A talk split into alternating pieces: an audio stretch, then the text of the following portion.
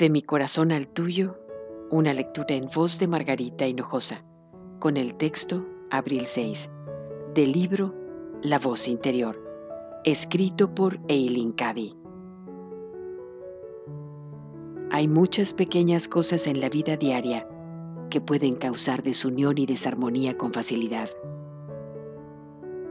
Trasciéndelas y crea unidad en lo que importa en la vida en tu amor por mí, en tu amor por los demás, en vivir y trabajar por el bien de todos, en olvidar el yo y todos esos pequeños incidentes que vuelven a asomar su cabeza en relación con los gustos y disgustos personales.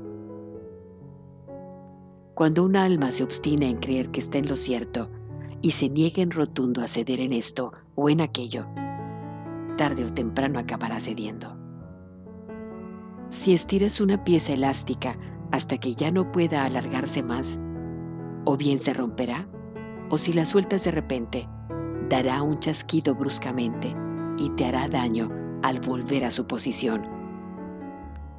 Pero si la vas soltando poco a poco, recuperará su forma original sin romperse ni causar innecesariamente daño o sufrimiento alguno. ¿Por qué no abres tu corazón y sueltas esa tensión y esfuerzo poco a poco? El amor y la comprensión siempre ayudarán a suavizar el camino. De mi corazón al tuyo, una lectura en voz de Margarita Hinojosa.